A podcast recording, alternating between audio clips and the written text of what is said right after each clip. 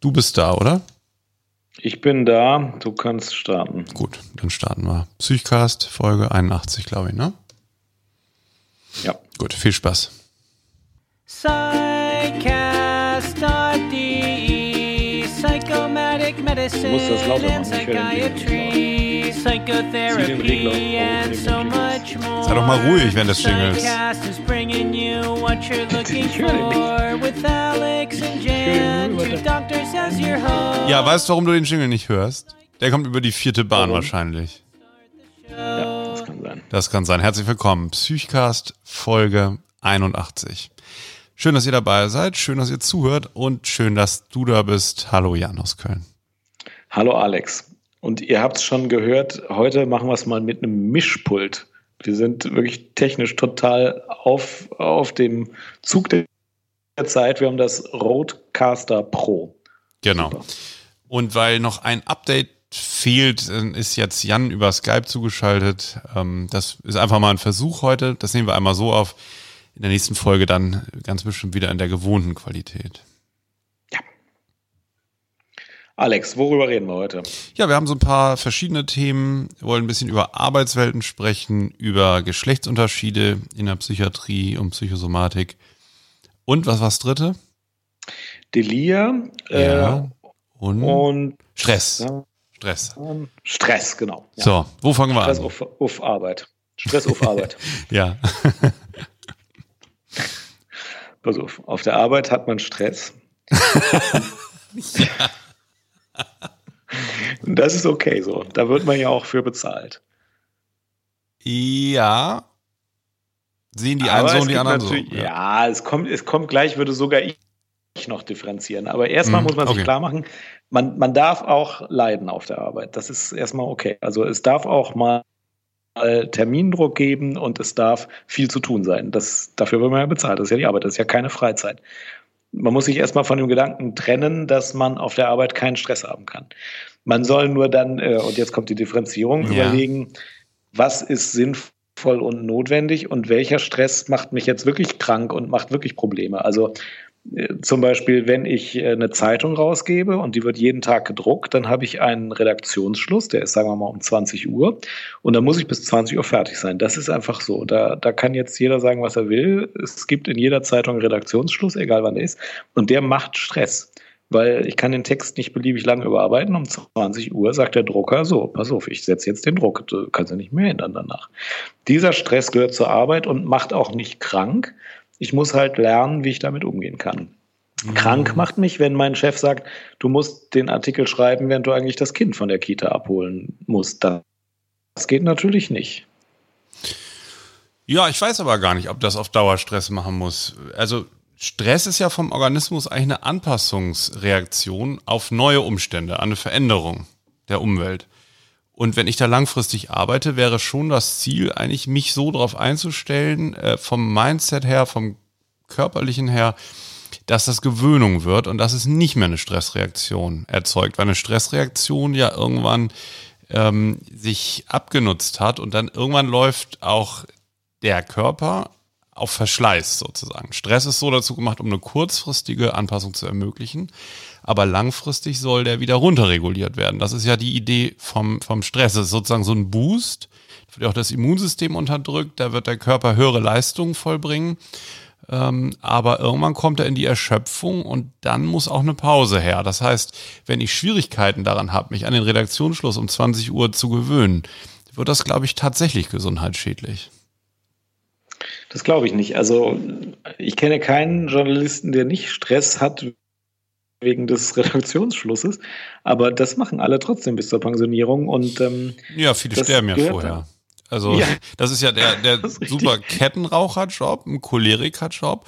Und ähm, die sind ja manchmal, also gerade so ältere, die auch so von diesem alten Schlag noch sind, die sind ja schon äh, echt belastet dadurch. Ne? Und ich denke schon, dass das auch gesundheitsschädlicher Stress ist. Ja, und ich denke das nicht. Also mein Vater war Journalist und der hat immer zehn Minuten vor Redaktionsschluss noch irgendwelche neuen, neuen Gedanken gehabt. Gedankenblitze immer, hat er gehabt, richtig Gedankenblitze. Gedankenblitze oder ja. neue Fakten, das gibt es ja auch, dass irgendeine Pressemeldung rausfällt, dass jetzt alles anders ist. Und da muss man halt in diesen zehn Minuten nochmal den ganzen Artikel umschmeißen. Und da gewöhnt man sich nicht dran. Ich glaube, das ist wie Pendeln und Lärm. Also ja, aber dann ist es ungesund. Dann ist es ungesund. Also früher dachte man ja, man könnte jetzt sagen, der, also man ist ja Journalist mit Leidenschaft, ne? Und das kickt richtig. Ja. Kurz vor Schluss hast du Bock. Ja. Da sie, kommt die neue Meldung rein und dann ist das so ein Adrenalinrausch. So. Früher dachte man ja, wenn das jemandem Spaß macht, dann ist das ja Eustress der ist dann nicht schädlich. Ne? Nur ja, das man, denke ich immer noch, ja. Ja, aber das Ko Konzept, glaube ich, zeigt die moderne Stressforschung, wie ich das verstanden habe, dass das Konzept eigentlich zu vernachlässigen ist. Es gibt nur Stress oder keinen Stress. Und das ist eine Dosisfrage. Ich finde, wer das ganz gut beschreibt, da können wir auch mal ein YouTube-Video verlinken, ähm, das ist Tobias Esch. Wir können den eigentlich auch mal einladen hierher. Ähm, der hat relativ viel in den letzten Jahren zum Stress geforscht und er sagt, das mit Eustress und Distress, das wäre völliger Käse. Ja, den müssen wir dann auf jeden Fall mal einladen. Aber ich glaube, die Wahrheit ist nicht, dass das Ziel ist, nur auf dem Sofa zu sitzen. Es gibt schon Stressoren bei ganz vielen Berufen, die einfach zum Beruf dazugehören. Und wenn ich das als ähm, sinnvoll und als eine vernünftige Herausforderung ansehe, muss ich daran nicht krank werden. Also zum Beispiel Ärzte, die mit Notfall Ja, er meint was anderes mit Stress. Er meint, glaube ich, damit wirklich diese, diese typische Kaskade ähm, die vor allem vom Cortisol angeführt wird, aber von vielen anderen Immunmodulatoren, diese Anpassungsreaktion an veränderte Herausforderungen, ja. an veränderte Belastung. Ne? Und die okay, soll natürlich nur kurzfristig sein. Dann sollst du dich ja. sozusagen wieder, soll ein Gleichgewicht entstehen ja, zwischen Anspannung und Entspannung wenn ich den Stress schon als was Pathologisches irgendwie definiere und sage, das ist immer, wenn der Körper da ins Ungleichgewicht gerät. Also es ist ja was anderes zwischen Aufregung oder Anspannung oder Konzentration oder Leistung in kurzer Zeit bringen, zum Beispiel jetzt auch, wenn man einen Notfall geschehen hat, ähm, was auf jeden Fall auch Stress ist, meinem Sprachgebrauch nach, ähm, der aber einfach ein Wesensmerkmal der Arbeit sein kann oder zumindest dazugehören kann ähm, und der dann auch wieder vergeht und daran muss man eben keinen Schaden nehmen. Wenn ich das von Anfang an so definiere, dass das etwas ist, was der Körper nur kurzfristig aushält und nicht dauerhaft, dann, äh, dann beißt sich die Definition in den eigenen Schwanz. Aber zum Beispiel, wenn du Polizist bist, du hast immer wieder stressige Situationen, wo dich einer körperlich bedroht oder so. Ähm, aber da kann man ja nicht sagen, ja, gut, wenn das immer wieder kommt, dann werden die Leute krank, dann könnte ja keiner mehr Polizist sein, weil es gibt da stressige mhm. Situationen, die gehören zum Wesen dieses Berufs. Ja, das ist auch nicht die Frage. Wichtig ist ja nach dem Notfalleinsatz oder nach dem Polizeieinsatz, ähm, dass dann die Reaktion wieder zurückgefahren wird und dass der äh, Körper wieder in, in ein Gleichgewicht findet. Ne? Es gibt ja sozusagen dieses chronisch aktivierte Distress-Syndrom, so hieß, ist es glaube ich auch gar nicht mehr ganz aktuell, aber wo, wo du sozusagen aufgrund irgendwelcher Belastungen, ähm, das können auch innerliche Gründe sein, sozusagen aus der Stressreaktion nicht mehr rauskommst. Du, du kriegst, du, ähm, du findest kein Land sozusagen. Ne? Dein Körper versucht zu kompensieren und du beruhigst dich nicht wieder. Du hast keine Ruhephase mehr. Ja. Das ist das Problem. Äh, das ja. ist das Problem. Anspannung sozusagen. Wir wissen ja vom Stress kurzfristig die Stressreaktion verbessert deine Konzentration, verbessert deine Reaktionsfähigkeit, aber nach einer Weile kommt die Erschöpfungsreaktion, dann wird sie umso langsamer. Das heißt, es ist wie ein Boost, den man sich kurzfristig geben kann, der aber nicht, ähm, äh, nicht lange hält. Ja. Ja, mit dieser Definition und mit dieser Trennung kann ich gut leben. Dass der Polizist natürlich, wenn die Schicht zu Ende ist, sich irgendwie erholen soll und entspannen soll und sagen soll, so, jetzt greift mich auch zu Hause keiner mehr an.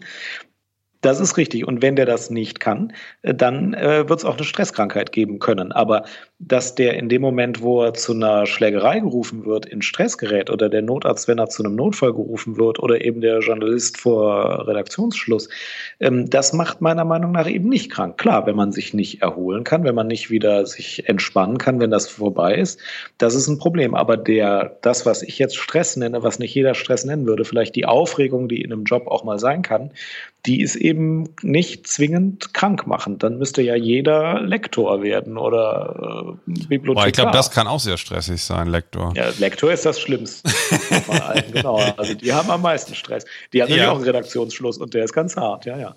Aber ich glaube auch, das sehe ich, also diese, diese Aufregung dann und dieses seine Kompetenz einzubringen, das würde ich jetzt gar nicht zum Stress unbedingt dazu zählen. Aber ich weiß, was du meinst, natürlich, klar. Ja, Ja, aber da das lässt sich nicht vermeiden. Das gehört auch zum Wesen dazu. Genau. Ich glaube, wichtig ist noch, dass man auch selber rausfindet, wie man selber so drauf ist, wie man damit umgeht. Also man hat ja irgendwie so ein Temperament und eine biologische Ausstattung und, und dann so psychische Eigenschaften und wichtig ist, glaube ich, so eine Passung ne, zwischen der Tätigkeit und der Form der. Also für mich wäre das zum Beispiel nichts. Ich war ja auch als Arzt äh, ähm, eine Zeit in der Notaufnahme in, in einem großen Krankenhaus und bin auch Notarzteinsätze gefahren. Aber zum Beispiel, das wäre jetzt für Jahre lang für mich nichts gewesen. Ich, ich weiß, ich kann danach nicht gut pennen nach einem 24-Stunden-Dienst, komme nicht so zur Ruhe. Zu mir passt das nicht. So, ich finde zum Beispiel das besser 20 Uhr Abgabetermin für eine Zeitungsseite. Äh, ir- irgendwie weiß ich nicht. Das ist ja so. Das andere ist ja auch, muss man körperlich aktiv sein und das würde ähm,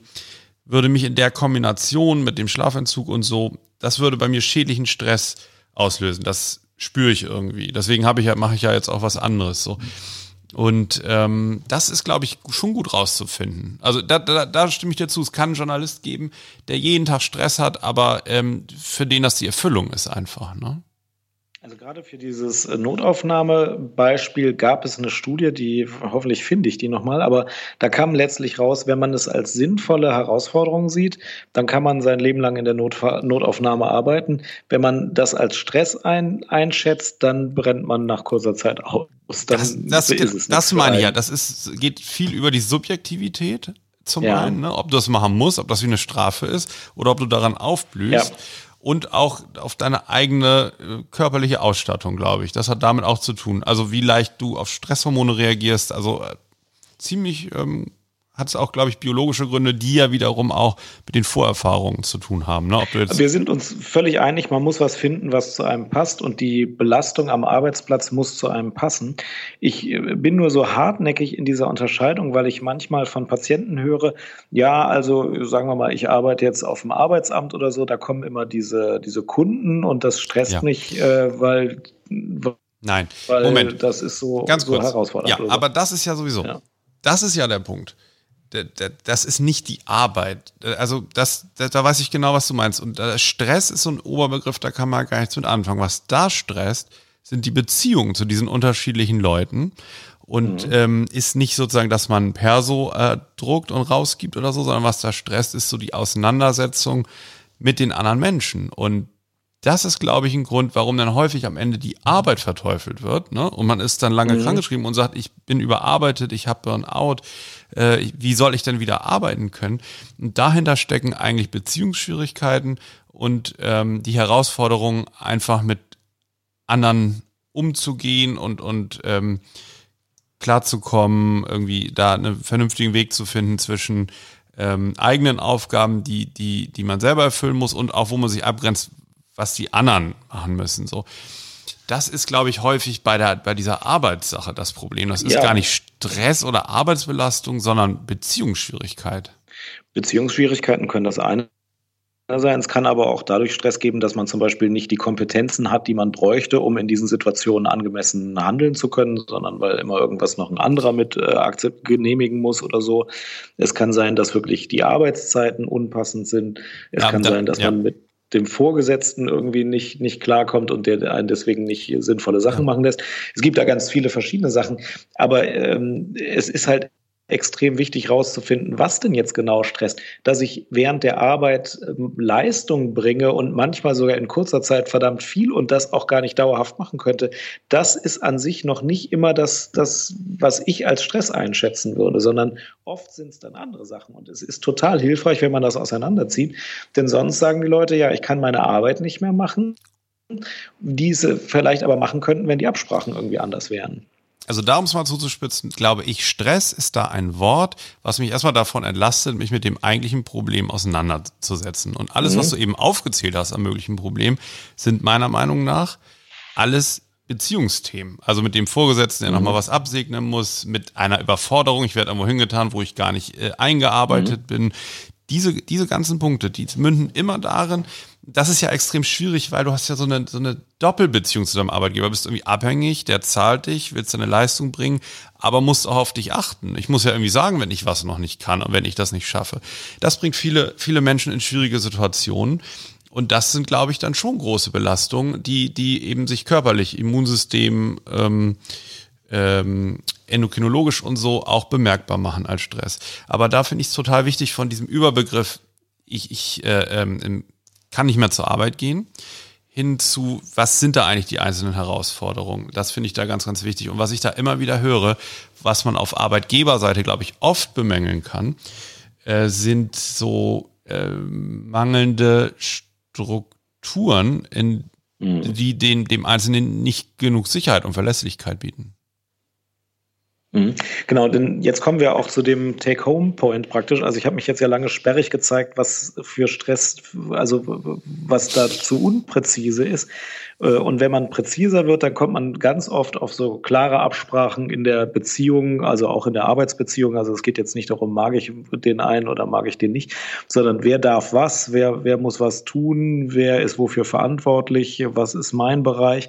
Ähm, solche klaren Absprachen helfen meiner, meiner Erfahrung nach auch oft, das, was als Stress empfunden wird, zu reduzieren, auch wenn man vorher ein falsches Bild davon hat oder ein anderes Bild, ähm, was den Stress macht. Es sind oft nicht die Kontakte mit den Klienten beispielsweise, sondern die Absprachen, was ich in diesen Kontakten tun soll, darf, muss, kann, beispielsweise oder oder ähnliche Probleme. Mhm. Ja, und das zeigt ja auch die moderne Führungsforschung ganz klar ein moderner Vorgesetzter ist eigentlich Dienstleister für seine Arbeitgeber. Der guckt, ob sie alles haben, ob sie genug Klarheit haben, ihre Aufgabe zu erfüllen. Und da geht es jetzt nicht um das Kontrollieren der Aufgabe, sondern denjenigen dazu zu bringen, sein Potenzial zu entfalten. Und eigentlich finde ich ein Vor, also, also nehmen wir mal jetzt eine, eine Frau, die nur halbtags arbeitet. Ne?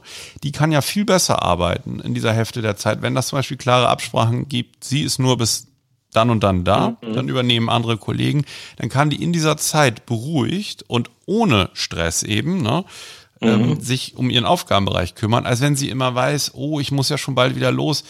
Die anderen reagieren da gar nicht drauf, jetzt muss ich wieder irgendwo hingehen, muss dann sagen, sie, ich muss los oder sie verschleppt es und so. Also da ist Klarheit, glaube ich, was ganz Wichtiges und ein Vorgesetzter sollte eigentlich seine Mitarbeiter fragen, was sie am dringendsten brauchen, um gut arbeiten zu können. Das wäre so ein ganz anderer Ansatz, als das mhm. häufig in den Unternehmen noch stattfindet, finde ich. Mhm. Und wenn es dann beispielsweise die Absprache gibt, ähm, wenn jetzt dieser Mitarbeiter oder diese Mitarbeiterin bis 14 äh, Uhr arbeitet und dann kommt eben noch ein Klient um 13.55 Uhr, mhm. aber so ein Kontakt dauert 5 bis 20 Minuten, das weiß man vorher nicht, dass sie dann eben um 13.55 Uhr keinen neuen Kontakt mehr annimmt. Denn wenn das nicht klar geregelt ist und man sagt, ja, vielleicht schaffst du den doch noch, oder zumindest unklar ist, was sie tun soll um 13.55 Uhr, dann nimmt sie ihn an und dann empfindet sie eben diesen Klienten als stressig. Ja, Dabei genau. fehlte es an der Absprache, dass sie um 55 eben keinen mehr annehmen soll, ja. weil die dauern manchmal 20 Minuten und sie muss ja das Kind in der Kita abholen. Ja. Und dann kommen die Leute und sagen, ich habe Stress auf der Arbeit, die, die, Klientenkontakte sind mein Problem, ich kann da nicht mehr arbeiten, ich schaffe das nicht. Dabei fehlt es an was anderem. Das wäre so ein wirklich typisches Beispiel, wo diese Unterscheidung nicht nur von mir an den oder von uns beiden jetzt an den Haaren herbeigezogen ist, sondern das finde ich ganz häufig ein Problem. Ja, und ja. da können wirklich die Unternehmen oder, oder auch so äh, öffentliche Stellen oder so viel mehr machen, um aus ihren Mitarbeitern das volle Potenzial rauszuholen. Ne? Und das ist ein Win-Win für alle. Der Kunde ist zufriedener, der Mitarbeiter kann viel besser arbeiten, der ist zufrieden auf der Arbeit und für den Arbeitgeber ist es auch besser, ne? als wenn er jemanden hat, der eine Stunde vor Dienstschluss schon in Stress gerät, weil er nicht weiß, wie er sich jetzt da irgendwie rausmogeln soll, weil seine Arbeitszeit mhm. endet. Da gibt es, ja. glaube ich, echt Nachholbedarf. Ja, so ist es. Das war der Punkt Arbeit und Stress.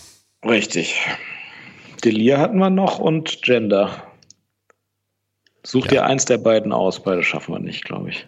Ja, machen wir mal Gender. Machen wir Gender.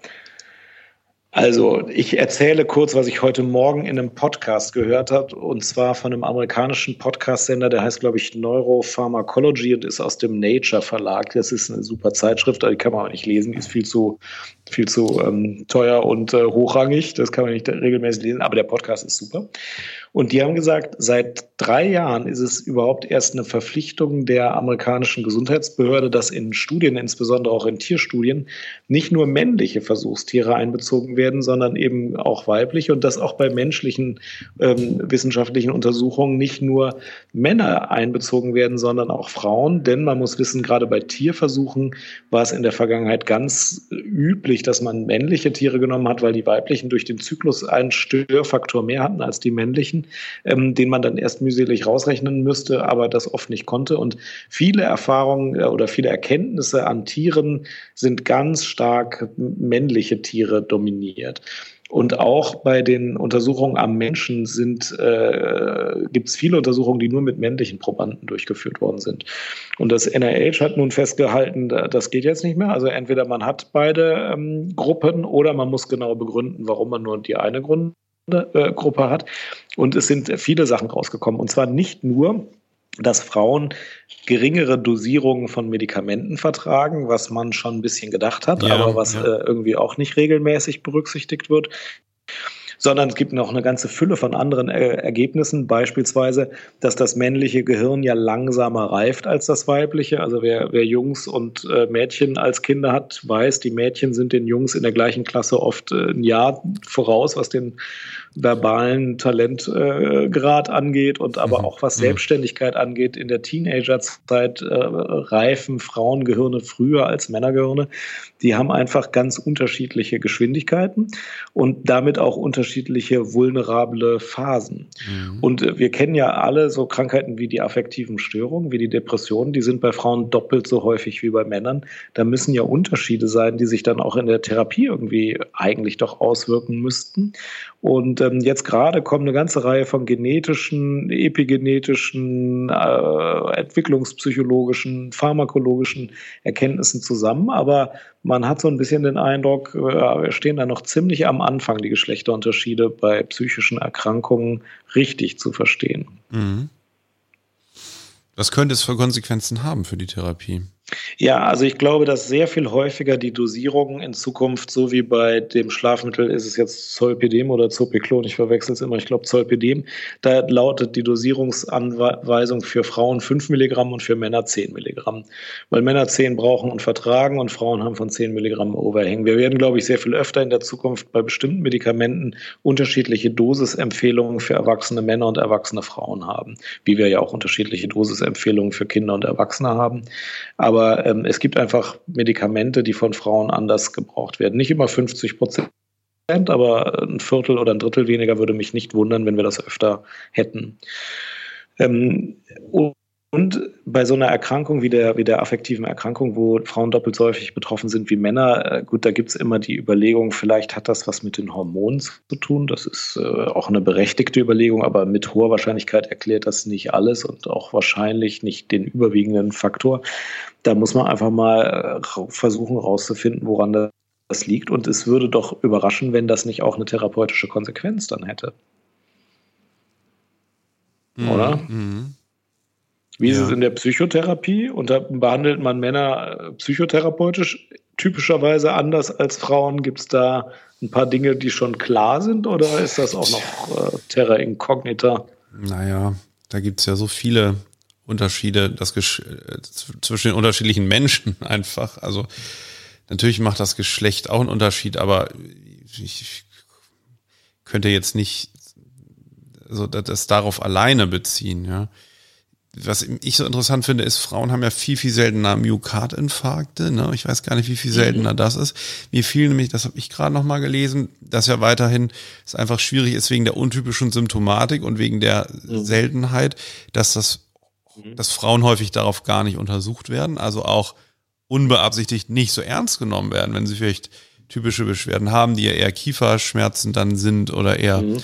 Luftnot und also das ist ähm, Und auch unterdiagnostiziert werden Ja, beim ja. Herzinfarkt, weil sie nicht diesen Todesschmerz mit Ausstrahlung in den linken Arm so oft schildern, genau, und Ja, aber Ja, dadurch ja. unterdiagnostiziert Ja, sind. genau. Und, und jetzt und beim, bei der Depression sind wahrscheinlich Männer unterdiagnostiziert, ne? weil Ja. man hier zwischen Hausarzt und Männern häufig so schulterklopfende Kumpels Mhm. und ist ja klar, dir geht's ja gut, Werner, und, und so. Ne? Also, Mhm. und ich glaube, das sind wirklich geschlechtsspezifische Unterschiede, die zu Nachteilen führen.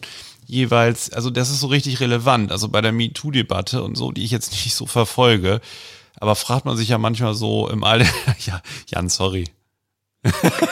Ja, Ja, also die Benachteiligung von Männern, ob sie nun wirklich gibt, ich bin mir da, bin mir da gar nicht so sicher oder ob nicht Frauen noch mehr benachteiligt sind. Aber im Medizinbereich, so mit Erkrankungen, da finde ich das schon total relevant. Also da ist eine Frau, glaube ich, hat einfach viel schlechtere Chancen, die richtige Behandlung zeitnah zu bekommen, wenn sie einen Myokardinfarkt hat. Und bei Männern ist es, glaube ich, bei der Depression tatsächlich so. Also auf die Diagnostik müsste das, glaube ich, einen stärkeren äh, Einfluss haben.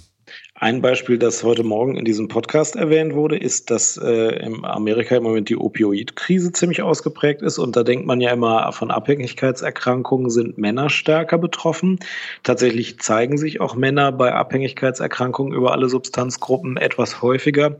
Aber bei Frauen ist es beispielsweise so, dass die Dosiseskalation von Opioiden schneller geht als bei Männern. Also wenn die einmal angefangen haben mit einem Opioid, kommen sie viel schneller in hohe Dosierung, die dann aber auch zu einer Sucht und den damit verbundenen körperlichen Problemen führt, als Männer. Es gibt ganz viele Dinge, die man nicht richtig auf der Spur hat, weil man nicht richtig unterscheidet. Also ich glaube, dass uns da in der Zukunft noch ziemlich vieles auffallen wird. Mhm.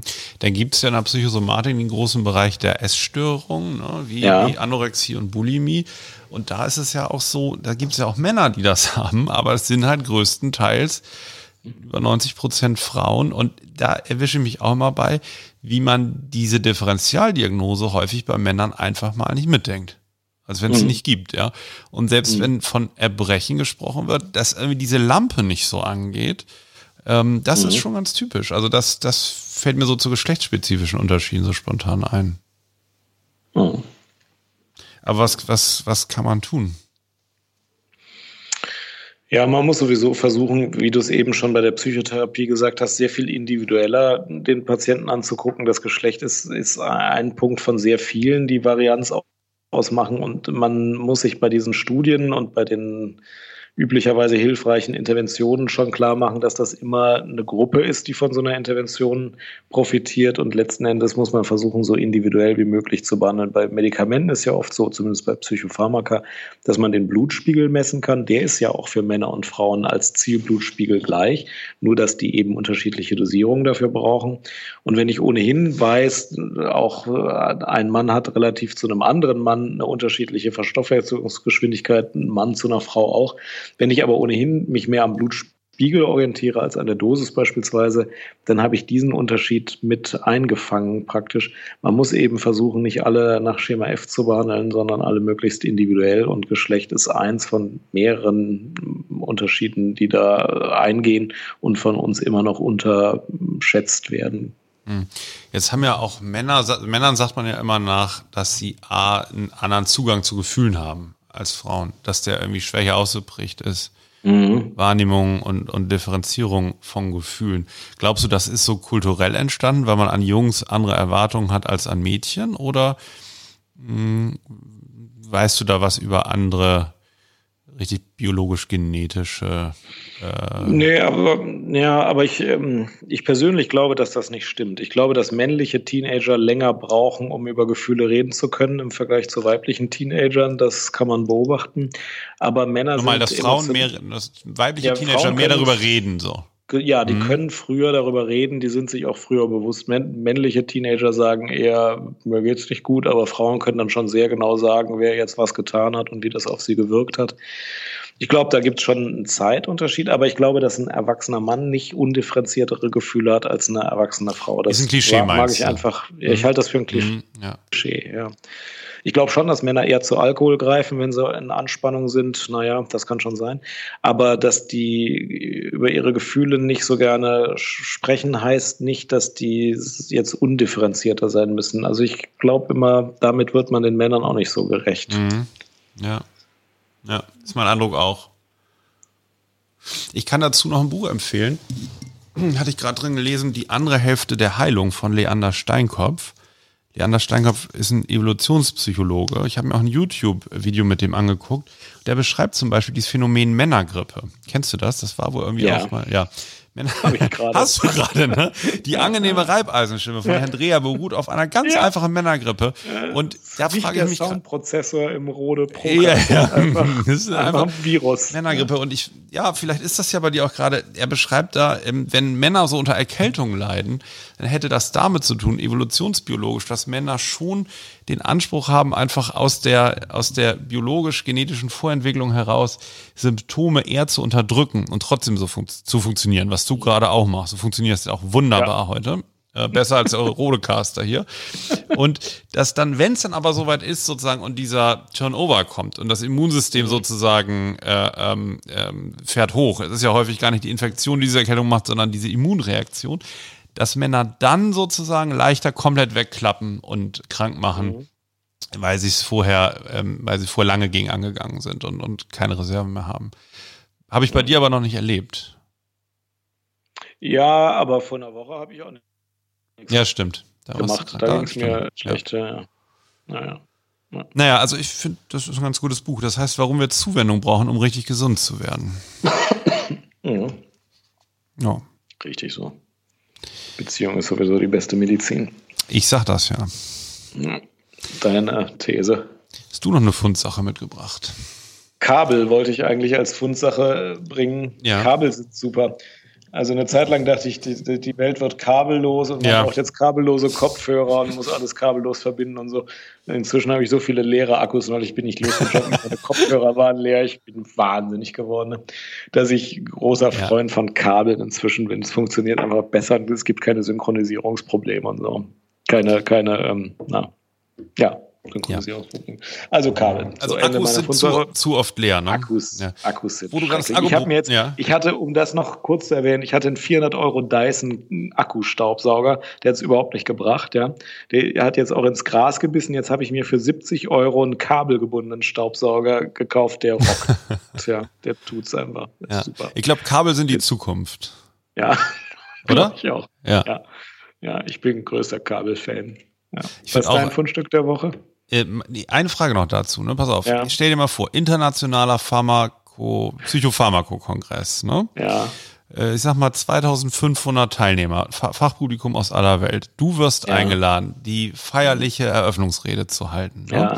Deine Rede auf dem iPad oder auf Papier? Wo, wie bringst du sie dir mit ins zum Rednerpult? Papier. Papier, ne? Das Papier. beruhigt mich. Das geht nämlich in diese Kabelrichtung. Für einige Sachen ist Papier einfach so ein cooler Datenträger. Ist das dein Fundstück Papier? Weil das ist auch eine super Sache. Ich- Papier ist wirklich gut. Ich habe mir doch neulich ein MacBook nochmal neu geholt, ne? Und dann habe ich noch einmal Druckerpapier mitgenommen. Hatte ich in dieser, in dieser Tüte, hatte ich ja ein MacBook und Druckerpapier, das ungefähr gleich schwer war und gleich groß. Und ich fand es irgendwie cool. So einerseits den Preisunterschied, aber auch, dass ich dachte, das sind beides gute Datenträger, muss man wirklich sagen. Also Ja. da ist nicht einer schlechter und einer besser. Absolut. Es kommt immer auf die Situation an. Völlig richtig. Du bist ein bisschen blass. Ich glaube, wir entlassen dich jetzt ins Krankenlager. Ja, mache ich. Wir danken Ich euch sehr herzlich. Ja, genau. Wir danken euch sehr herzlich fürs Zuhören und freuen uns, wenn ihr beim nächsten Psychcast auch wieder dabei seid. Vielen Dank auch für eure E-Mails und Kommentare. Bis dann. Bis dann. Tschüss. Tschüss.